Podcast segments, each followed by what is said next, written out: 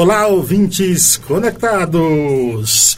Seja bem-vindo ao programa Paiana Conectados e meu muito obrigado a você que nos acompanha através do site www.radioconectados.com.br. Claro que a você também que acompanha através do nosso canal no YouTube Paiana Conectados e do Facebook. Aproveite, se inscreva, curta e compartilhe essa live. O Instagram da Rádio Conectados é arroba Rádio Web Conectados. Tem o Twitter, Twitter, né? A pronúncia correta. Afinal de contas, tem alguém que vai me ensinar hoje aqui a falar inglês da Rádio Conectados. É Conectados Rádio. O meu Instagram é arroba CS Paiaiá. Você já sabe, tá cansado de saber. Participe com a gente também, mandando suas mensagens através do WhatsApp da Rádio Conectados. 2061-6257, o DDD é 11.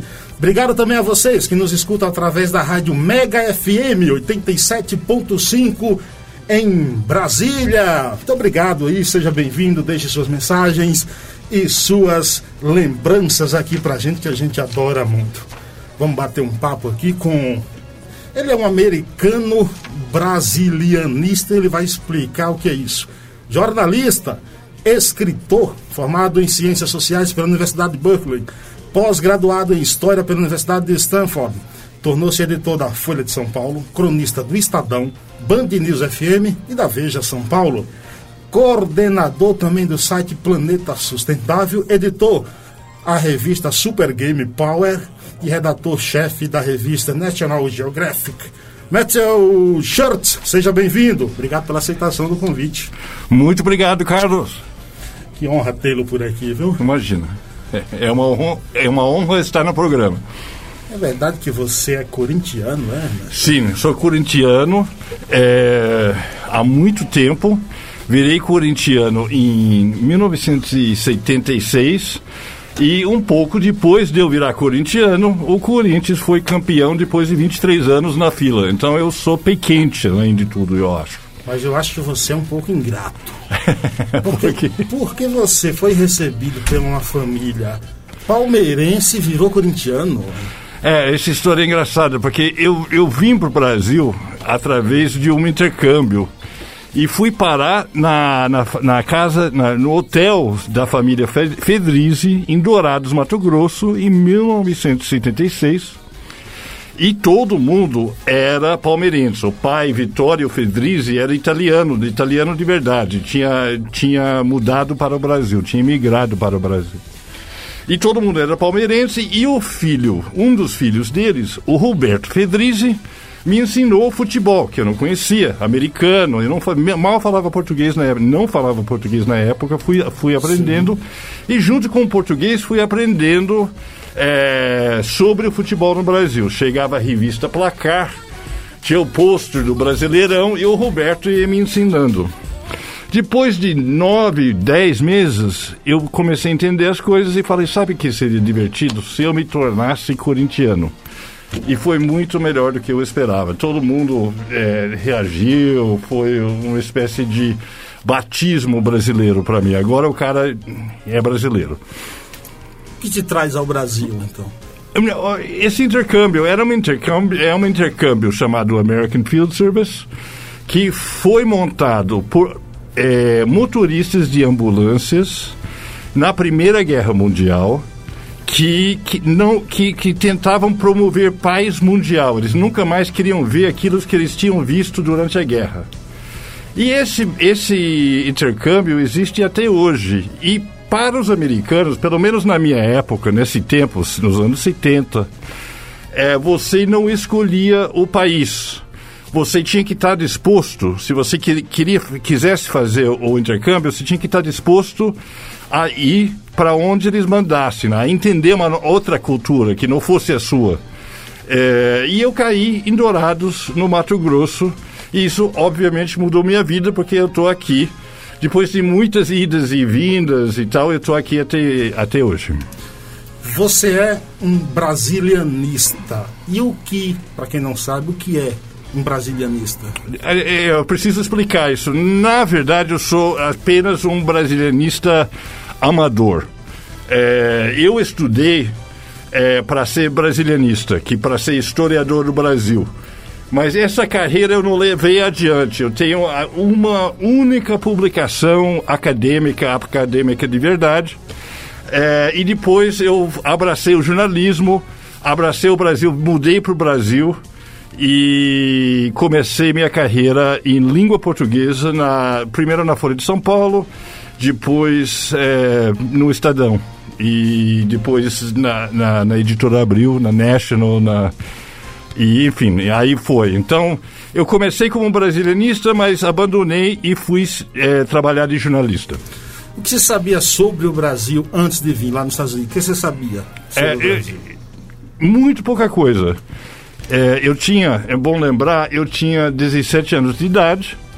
Com 17 anos de idade, eu tinha uma, é, um conhecimento interessante é, sobre Brasília a gente estudava Brasília na escola. É, Brasília era um grande exemplo de como seria o mundo era, é, é, é, e a gente estudava bastante. E o café, e o Pelé, que era o país, assim, coisas muito vagas. É, não falava português, nada. E aí veio, assim, a minha colocação em Dourados e pouco tempo depois eu já estava a caminho. Aprendeu, aprendeu de certa forma, até hoje você fala até bem o português, não tem muito sotaque, aprendeu muito, fala melhor que eu até o português, viu, Matt? Isso não é verdade, mas eu mas é o seguinte. É, depois do primeiro ano, eu saí daqui falando português mais ou menos e tal, e aí o resto da minha vida eu me dedico a estudar o Brasil. Eu queria entender esse ano que eu passei aqui no colégio em Dourados, no Mato Grosso e tal. Teve um impacto muito grande e eu sabia que eu não tinha entendido quase nada. Quer dizer, e aí eu fui fazer faculdade, fiz muitos cursos de, de português na faculdade, em Berkeley, é, nos Estados Unidos, e tinha um professor chamado Carlos Felipe Moisés, que é um grande poeta, foi professor da USP. E o Carlos é, me dava aulas de literatura e o que acabou me levando, de certa forma, para a carreira de cronista, porque ele dava aula de crônica e eu adorava ler Rubem Braga, Lígia Fagundes Teles, é, Fernando Sabino, não me lembro quem mais que ele dava, de Drummond, provavelmente e tal. E, e, e aí é, ele me fez analisar um conto da Lígia Fagundes Telles, recém-falecida escritora, grande escritora sim, e sim. tal. E ele gravou a minha análise da, da do conto dela e mandou para ela. E a Lígia gravou uma resposta perguntando se eu não queria ser cronista é, no futuro.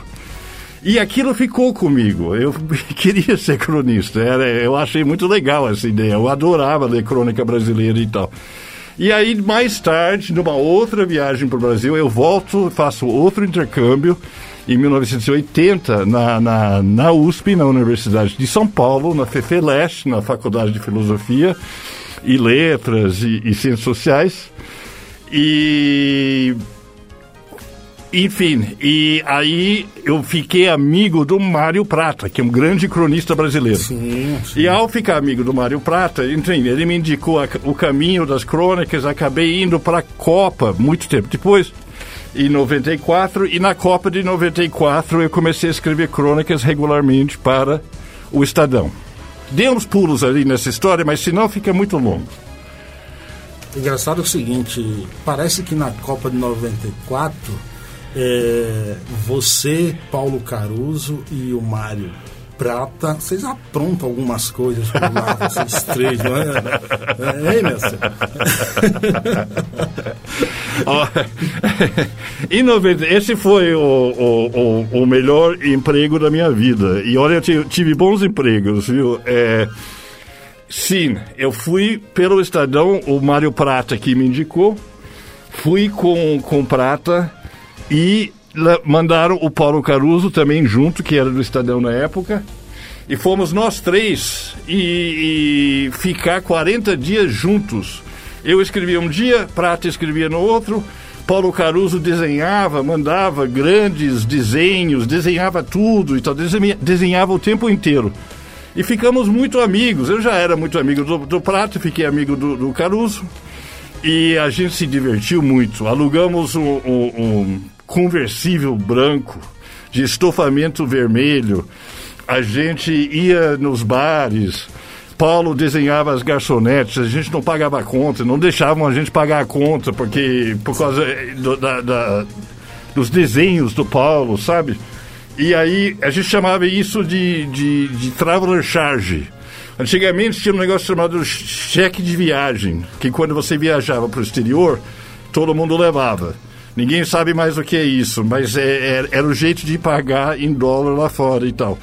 E em vez de Traveler cheque, era Traveler charge. Que a gente falava, Paulo, vem aqui, desenha. Ele Paulo desenhava. Ele publicou um livro até, né? Com esses desenhos. Ele publicou um livro sobre isso. Eu esqueço o nome do livro, mas tá aí, é muito bom e super vale a pena. Que bom, que história. E você torceu pro Brasil, foi em 94? Foi? Foi, foi, foi. Porque, que porque... Você traiu o seu país, ô oh, Metzel?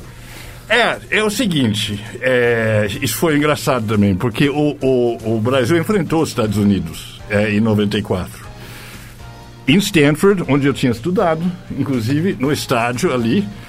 E foi um jogo tenso, porque se eu me lembro direito, é, se os Estados Unidos ganhassem, poderiam desclassificar o Brasil. E eu tinha que decidir para quem eu ia torcer. E os americanos estavam todos cheios de si, achando porque a Copa era no país, eles estavam em casa, era no, no país deles. E aí eu falei: não, não, eu não vou aguentar americano é, desclassificando o Brasil e tal, não tem tradição nisso. Eu amo o futebol brasileiro, sou muito fã do futebol brasileiro, desde, desde 76, quando eu virei corintiano.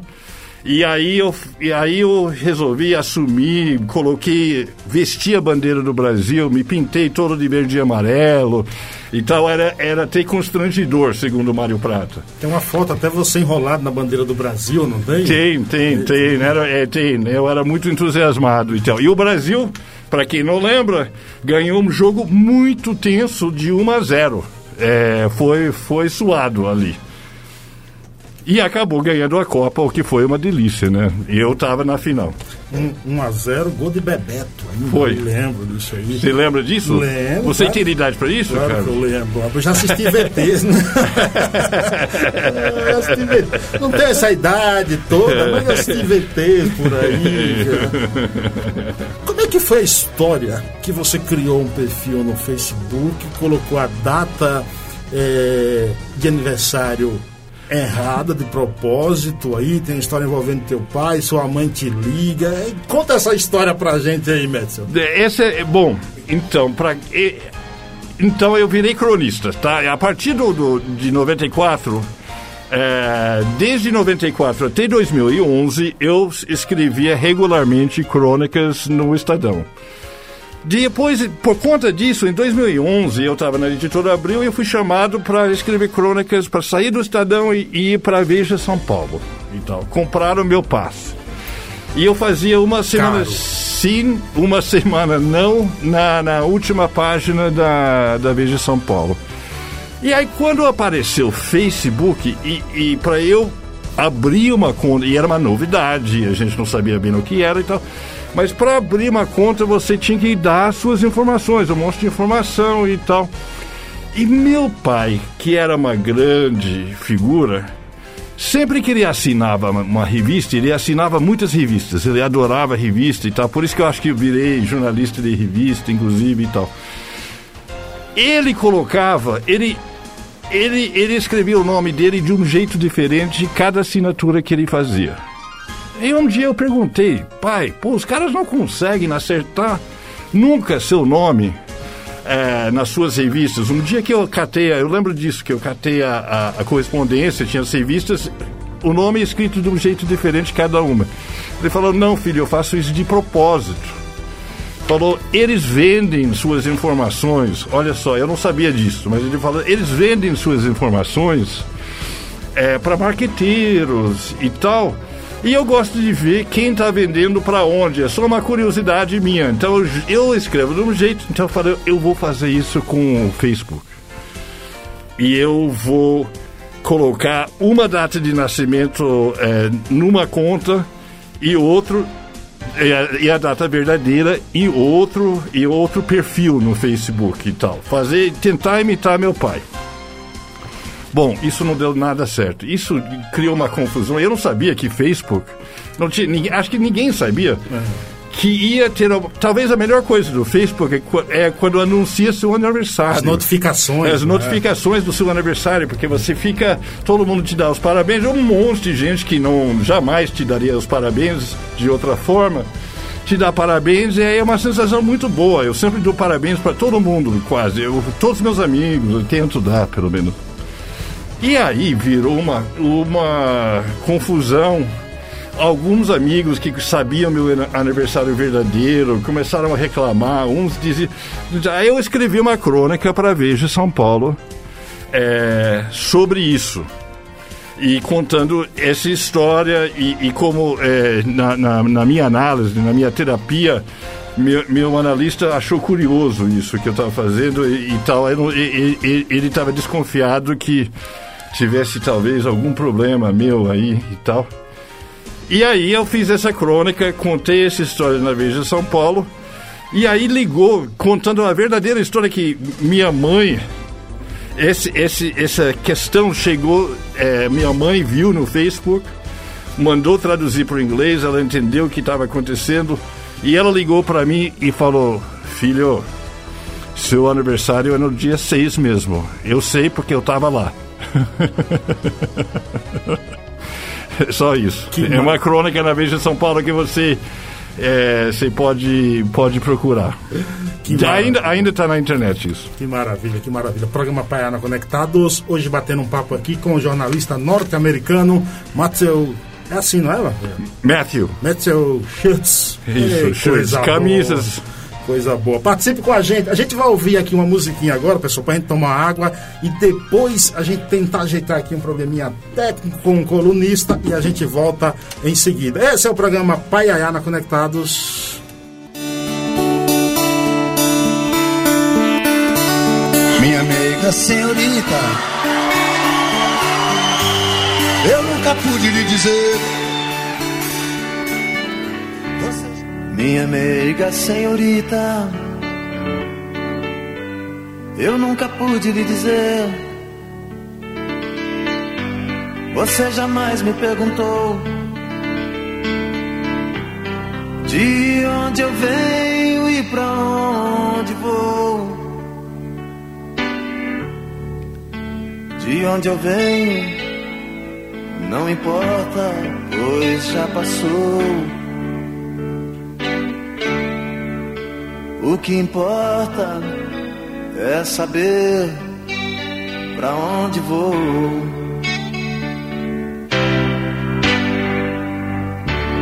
Minha meiga senhorita,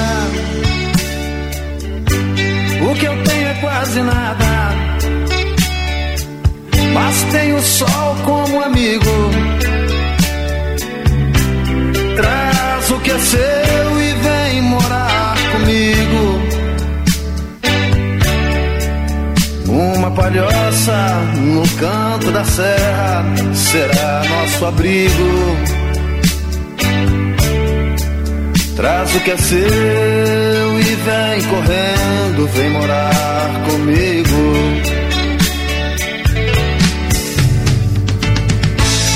Aqui é pequeno, mas dá pra nós dois. E se for preciso, a gente aumenta depois.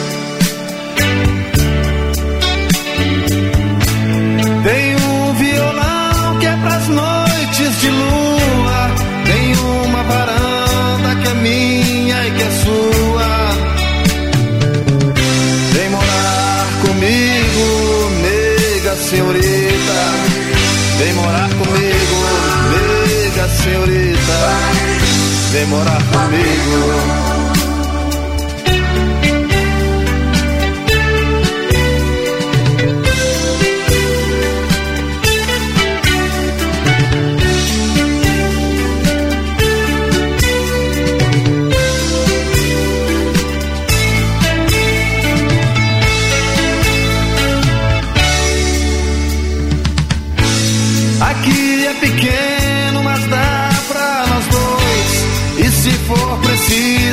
Gente aumenta depois.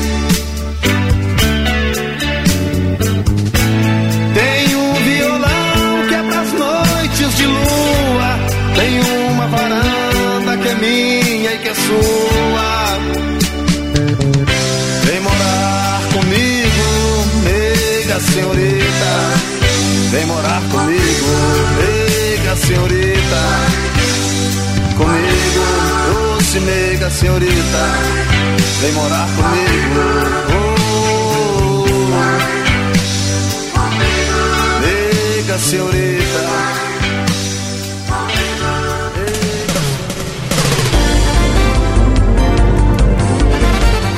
Programa Paiana Conectados de volta, você ouviu aí Zé Geraldo com Senhorita. Chegou a hora aqui de nós, de nós apresentarmos aqui um minuto de prosa. Vem aí o jornalista e pesquisador de cultura, Assis Ângelo. Fala, Assis. Boa tarde, Silvio. Boa tarde, amigos do Paiaiá.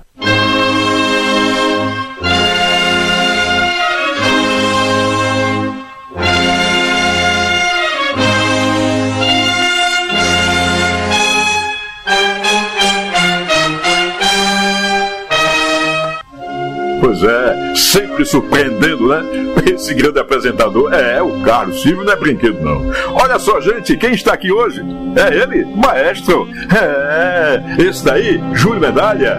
Olha, é do tamanho de um trem. Não, não, maior do que um trem. Não, não, é muito, muito maior. É o tamanho do Brasil.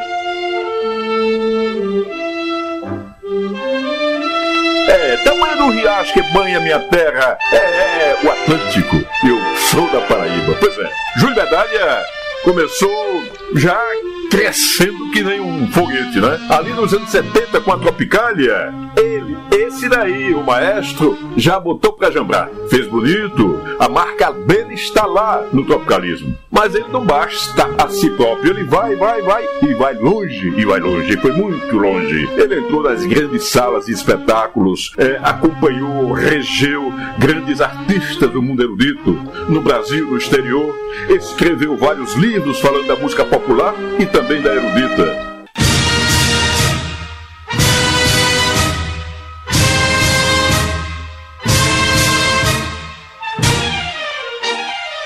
Esse artista é realmente, não tem outra palavra para dizer. É enorme, é grande, faz orgulho, é um orgulho do Brasil. Viva Júlio Medalha!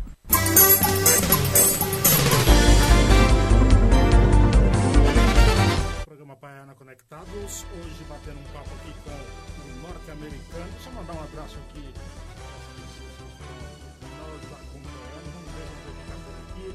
José Eduardo Santana, lá em Camandu, Bahia, muito obrigado. Tonho do Paiaiá, lá em Salvador, ouvindo a gente, olha que maravilha, rapaz. Tônio Paiaiá diz o seguinte: bom dia, radialista Carlos Silvio, seus ouvintes e assistentes, e ao entrevistador Metzel Kurtz. Desejo um grande programa a todos. Minha esposa Gleice Fonseca também está por aqui. Quem mais está por aqui?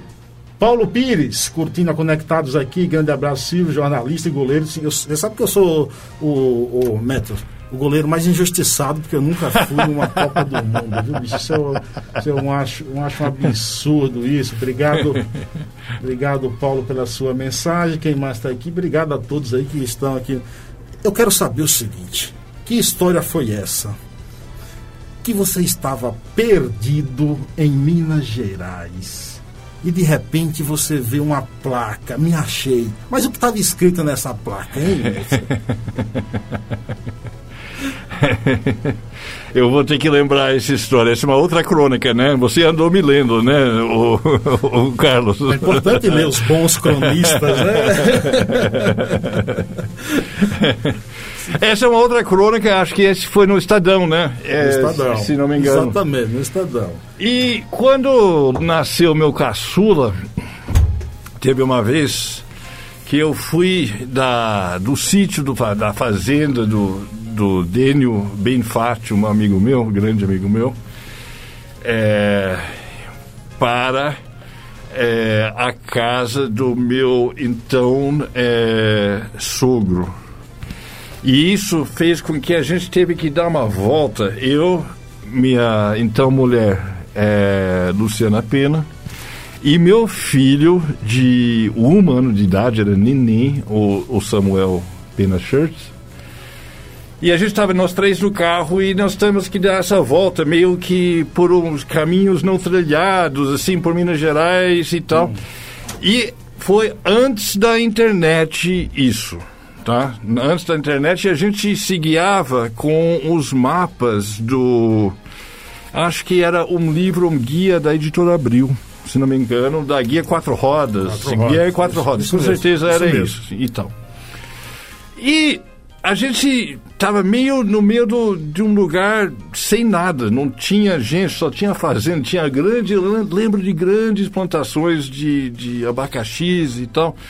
E a gente se perdeu um pouco. Eu não sabia onde eu estava, tinha muito pouca sinaliza sinalização e tal. E é, a gente foi indo, foi indo, foi indo e. E eu não conseguia é, me achar. E eu lembro de ter visto lá na frente uma placa. Eu fiquei é, todo é, animado que eu vou, vou saber onde a gente está e, e, e tal. E aí a, a, a, gente andou, andou, até acelerei para chegar mais, mais, mais rápido na placa, porque eu estava ansioso e tal. Eu cheguei lá e estava uma placa assim, dirige com amor. Era só isso. Aí eu teço comentários assim sobre a poesia no Ministério dos Transportes e tá, imagina um poeta lá por que, colocaria um, uma placa aí? Mas não me ajudou em nada, assim, no, nos termos. O pragmático americano e tal, e, e, e, um pouco de poesia latina, na minha interpretação na época. O legal seria encontrar o autor da placa, né? não sei se ele viu, algum dia foi publicado, né? Sensacional, sensacional. Ô, ô Metel, eu estou aqui com dois livros teus. Vamos lá, ó, a feijoada completa tá aqui. Autografado, pessoal, eu tenho e o jeitinho americano. O jeitinho, você meio que deu um jeitinho brasileiro, um jeitinho americano. Onde é que essas as culturas desses dois países se convergem? Olha, tem, tem, tem, tem muita coisa em comum e tem é, muita coisa diferente. É, e são cada vez mais próximos. Quando eu vim para o Brasil, é, nos anos 70, depois voltei nos anos 80, depois vim namorar. Eu vim morar aqui em 84 e, e tal. O Brasil era muito longe dos Estados Unidos. Hoje, com a internet, com. Enfim, com a. O, menos na pandemia, mas é, com o, a, a, aviação e, e tudo mais, as duas culturas se aproximaram. Mas são lugares dois grandes países no continente americano é, que tiveram é, colonização, uma da Inglaterra, outra de Portugal, é, escravidão, importaram os dois países, raptaram gente e trouxeram para trabalhar aqui é, em séculos passados e os dois países tiveram, têm, e tiveram e têm e encontraram é, populações indígenas muito importantes. Então tem muitas coisas semelhantes e muitas coisas e muitas coisas é, diferentes. Que é, acho que a tradição protestante é diferente do, da tradição católica portuguesa, ibérica é, e tal. Então é, são aparentemente muito parecidos Talvez cada vez mais parecidos até, não sei. Essa, essa é uma pergunta difícil também fazendo, Carlos. Mas é mas são muito diferentes ao mesmo tempo. Quase como eu tinha um professor que dizia que um espelhava o outro, assim, são espelhos é, com imagens contrárias, assim. Mas a gente vê que tem muita coisa em comum. E esses livros são resultado de quê? De crônicas do Estadão e da Folha, os dois? É, o, eu, eu, eu nunca escrevi, eu, eu, escrevi pouquíssimas crônicas na, na, na, na, Folha, na verdade. Foi acho que uma ou duas. Só. Na verdade, eu quis dizer na Veja. É, é, o, o, o, o Jeitinho Americano é o primeiro, é de 2010 e reúne a, os melhores, as melhores crônicas do Estadão, que eu fiquei até 2011. E a feijoada completa é de 2015 e são as melhores crônicas da, da Veja São Paulo até então. Acho que é isso, mais ou menos. Eu começo a ler as suas colunas logo depois que eu cheguei aqui em São Paulo, porque eu tinha um patrão que ele era assinante do, do Estadão e ele levava lá e eu lia.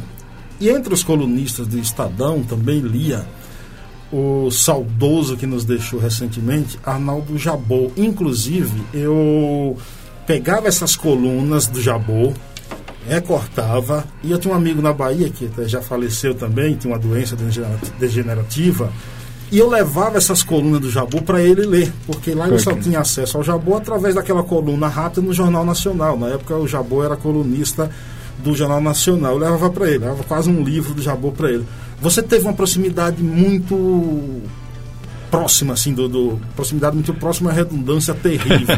é, mas assim, você teve muito perto dele, uma amizade muito grande no, no com o Jabor. Fala um pouco do Jabor pra gente, Lécio. Ah, eu, eu amava o Jabor, eu amava. Uh, eu, e durante um período é, dos anos, durante os anos, digamos assim, eu vou dizer, durante os anos 90, é, eu frequentava a casa do Jabor, ele chegou a frequentar minha casa uma vez pelo menos. É, e ele é era uma pessoa é, incrível, porque ele apresentava um, um personagem né, na televisão é, cheio de agressividade e, e, e, com muito insatisfeito e, e, muito crítico e tal. E ele era isso tudo, talvez, mas entre os amigos ele era um doce de pessoa, extremamente culto. E ele me ajudou muito porque eu escrevi, antes de virar cronista, eu escrevi uma coluna sobre a morte de Ayrton Senna. É, que eu, foi em 94, em maio de, de 94. E todo mundo se surpreendeu muito na época é, com a manifestação popular. As pessoas foram para a rua, as pessoas, o Brasil inteiro ficou muito triste com a morte do Senna. Aquilo teve um impacto muito grande. E o Jabor, que não era muito chegado, eu acho que em esportes, eu escrevi uma, uma coisa para o Estadão sobre isso e ele gostou. E ele escreveu na concorrente, na Folha, que só eu tinha entendido a morte do Senna e tal. E isso pegou muito bem para mim, porque eu não era ninguém. E o Jabor já era o Jabor, é o diretor de cinema, grande colunista da Folha e tudo aquilo. Então, é, aquilo foi, além de ser um amigo muito generoso, que me convidava sempre para casa dele, e a gente se divertia e, e, e tal, eu tenho essa, essa dívida é, com ele que, que eu nunca vou esquecer, que foi muito importante. Saudoso e genial Arnaldo Jabor. Você sabe que o Metzel é rato de metrô. Ele vai contar essa história pra gente depois do nosso Próximo quadro. Vem aí, Sérgio Martins, jornalista e crítico musical, com todas as notas. Programa Paiaiana Conectados apresenta Todas as Notas, com o jornalista Sérgio Martins. Eu já entrevistei muitos artistas, já perguntei se o Luan Santana era gay, eu já perguntei pro Keith Richards se ele tinha roubado música de uns compositores, quase me rendeu um soco no nariz, mas eu acho que hoje se você é um artista, o teu foco principal tem que ser a música. Durante três anos eu fui apresentador de um programa chamado Veja Música e o programa se notabilizou porque, assim, por mais que eu trouxesse pessoas com quem eu tinha algumas divergências políticas ou até pessoais, a gente sentava ali e conversava sobre o processo da composição. A gente ia lá e conversava sobre que tipo de compositor ele escolheu, por que, que ele escolheu aquele produtor, como é que ele fez aquela determinada canção, por que, que ele escolheu essa letra. Eu acho que hoje as entrevistas elas estão se tornando tão fúteis, né? Elas são tão calcadas no factual, na frase de efeito, para ganhar clique, para ganhar like ou para estar tá nos trending topics do Twitter que a música deixou de ser um assunto primordial. E acho uma pena, porque muitas vezes você conhece um artista interessante, que por acaso namora alguém famoso, ou tem uma vida pessoal agitada, e o foco deixa de ser a música para simplesmente ficar tocando nessa questão pessoal. Vou dar um outro exemplo que eu fiz no Veja Música. Eu entrevistei uma cantora chamada Emanuela Araújo, que, é um, que, também é atriz e que é lindíssima, e que foi a primeira entrevista que ela deu, e ela falou isso, no qual o assunto foi música. A entrevista foi tão boa que as pessoas passaram a respeitar ela a partir daquela entrevista. As pessoas começaram a ver a artista que ela era, não era só uma atriz que se metia a tentar carreira de cantora. Não, era uma cantora e que tem um trabalho sério para mostrar.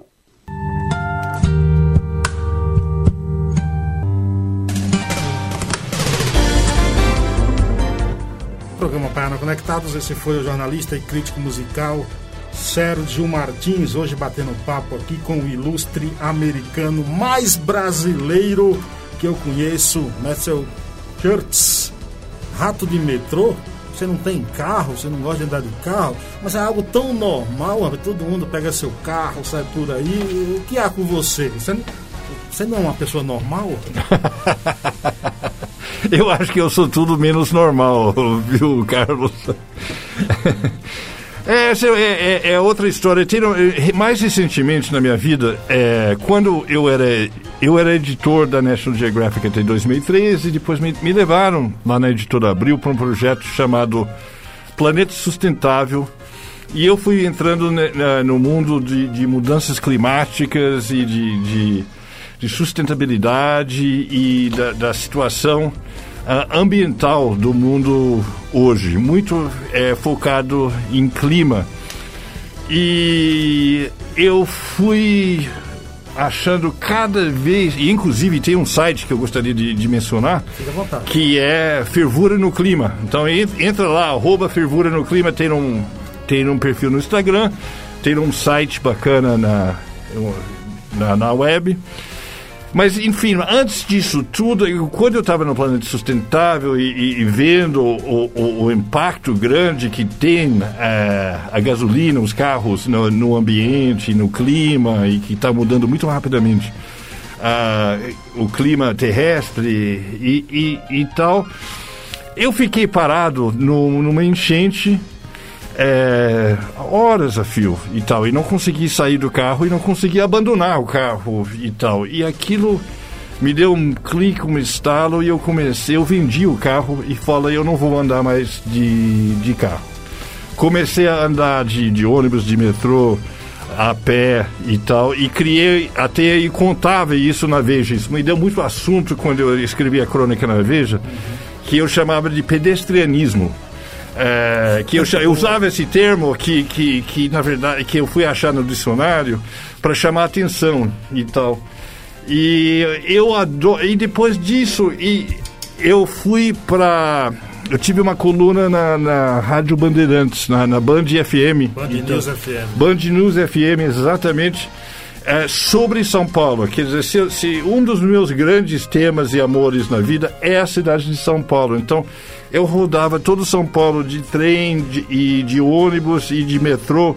E sou muito fã do metrô e gosto de andar de metrô. Eu acho muito melhor, muito mais rápido, muito interessante. Eu gosto de ver as pessoas no metrô. Eu gosto, eu gosto das estações lotadas. É engraçado, mas eu gosto desse desse contato humano, dos tipos do metrô. Eu estava vindo para cá, eu vim para cá de metrô, né? Sim.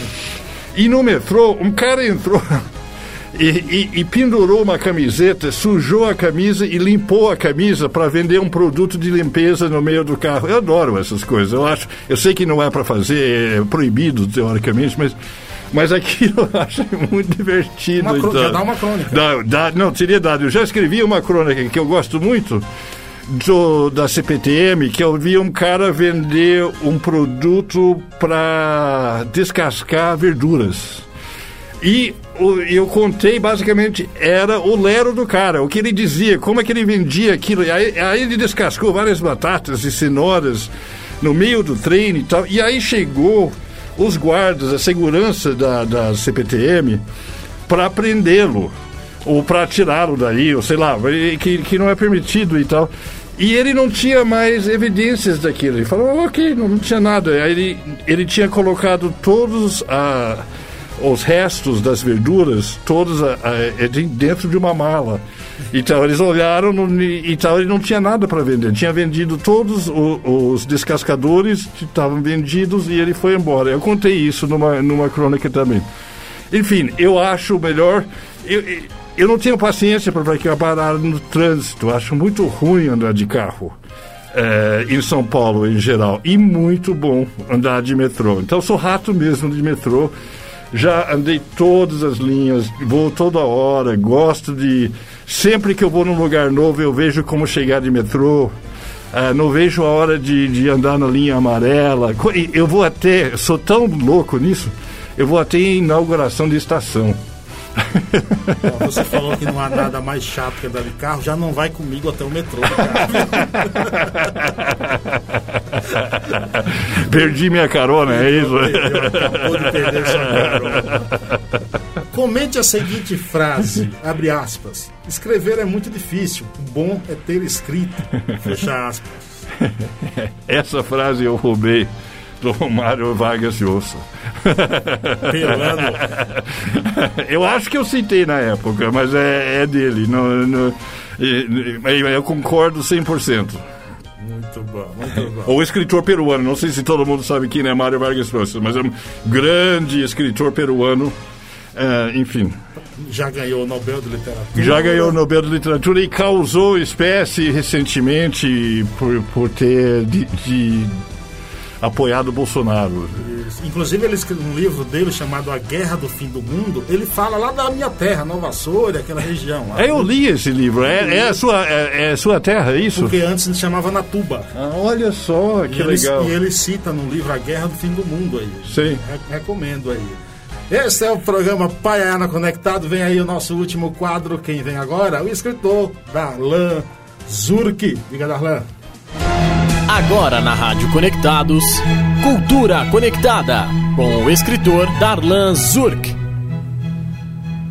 Boa tarde, Carlos Silvio e ouvintes ou internautas do programa Paiayana Conectados. O tema de hoje analisa a influência dos quadrinhos na cultura. As HQs nasceram e prosperaram nos jornais. Até hoje são publicadas lá. E não demorou muito para que surgissem revistas com esse material circulando de maneira avulsa ainda no século XIX. A alta vendagem de personagens como Yellow Kid e da revista londrina Comic Cut, só para ficar em dois exemplos, já atestava que as HQs caíram no gosto popular. Outro fato interessante é que a ligação dos quadrinhos com os jornais aconteceu depois em todos os continentes. Foi um fenômeno que em pouco tempo se impregnou na cultura de massa e ia influenciando a pintura, a televisão e o cinema. A criação dos estúdios Disney é a prova indiscutível de que os quadrinhos não só fizeram segmento no mercado, como moldar o gosto da sociedade. Os desenhos animados prosperaram em razão disso, embora dependessem, claro, de duas invenções cruciais: o cinema e a TV.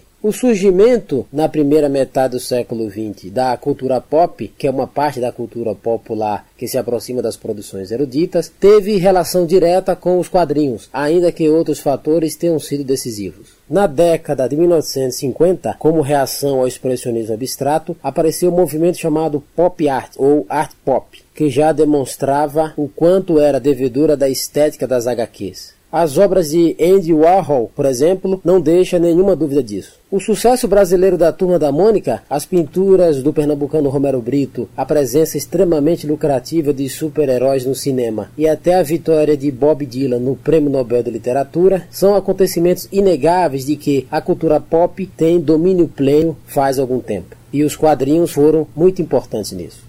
Para mais colunas de minha autoria, acesse darlanzurk.com. Bom fim de semana a todos e até o próximo sábado com mais Cultura Conectada.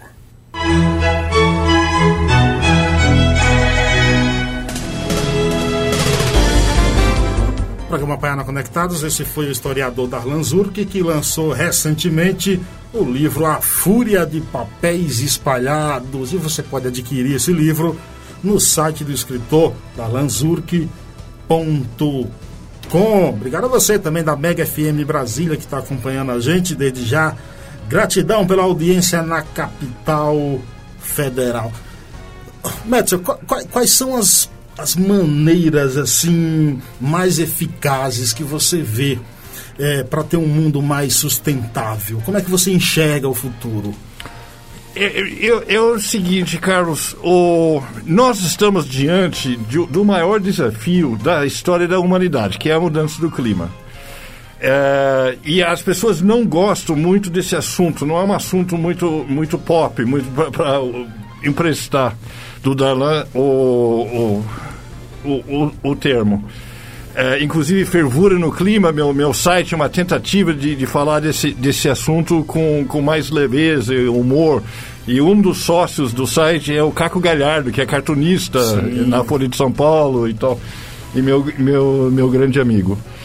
É, então, o grande desafio do mundo, a meu ver, nesse, não a meu, a meu e de milhares de cientistas no mundo inteiro, é como enfrentar a mudança do clima. E só tem basicamente um jeito que a gente conhece até agora, que é parar de queimar carvão, sobretudo carvão, gasolina, diesel é, e parar de desmatar, sobretudo no Brasil, parar de desmatar. Esses são gasolina, carvão, parar de desmatar são as grandes fontes de, de emissão de gases de efeito estufa. É isso que está esquentando o mundo. O mundo já esquentou 1,2 graus. Para, grau pode parecer pouco isso, mas já está tendo impactos né, no mundo todo. Eu não sei se você está acompanhando, mas tem gente morrendo na, na Índia, no Paquistão, com ondas de calor nesse momento. Enfim, é muito importante isso. Quando você começa a estudar a ciência disso um pouco, você é difícil é, pensar em outra coisa, porque é cumulativo. Então nós precisamos é, apoiar novas tecnologias. É, algumas delas são ônibus elétricos, carros elétricos, parar de desmatar, de novo, desmatamento vai, da Amazônia vai ter impactos no mundo todo.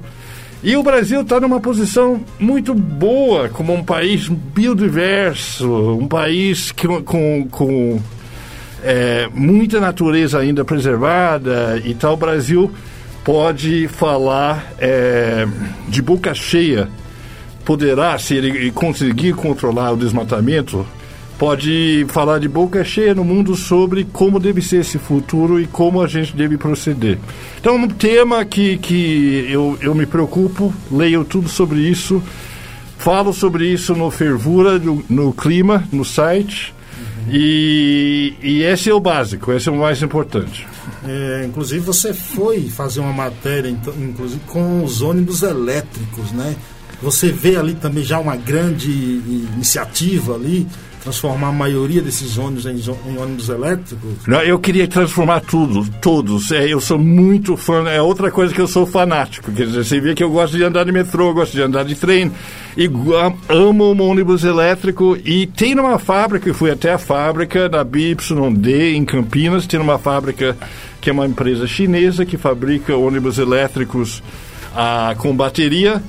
É, e tem 14 mil ônibus em São Paulo. Se você é, eletrificar todas, as nossas emissões e a poluição da cidade vão diminuir muito. E isso é totalmente possível. É, precisamos de estímulos dos governos para fazer isso, para fazer essa transição. E, na verdade, é, um, é inevitável. É, é uma questão de fazer mais rápido. Isso vai acontecer. É, quanto mais rápido a gente fizer, melhor para todo mundo, melhor para nós, é uma grande oportunidade. Estão chegando aqui algumas outras fábricas de automóveis elétricos, também é uma coisa boa. É, então, eu adoro, é mais, é, são, eles são mais silenciosos, eles poluem muito menos é, e, e, são bons. Essa coisa do silêncio é, é não é tão apreciado quanto poderia ser. Quer dizer, você não percebe até que você deixa de ouvir os barulhos de muitos ônibus, como é legal o ônibus elétrico. Então, sou, outro fanatismo meu é ônibus elétrico, sim. Vamos transformar isso. Na China tem cidades inteiras que só tem ônibus elétrico hoje em dia. Em 2008, você disse o seguinte, abre aspas, acho que existe o, peri o perigo de confundir ativismo e jornalismo O resultado costuma resultar em textos e pautas chatos e imagens medíocres e desinteressantes. O efeito político acaba saindo pela culatra.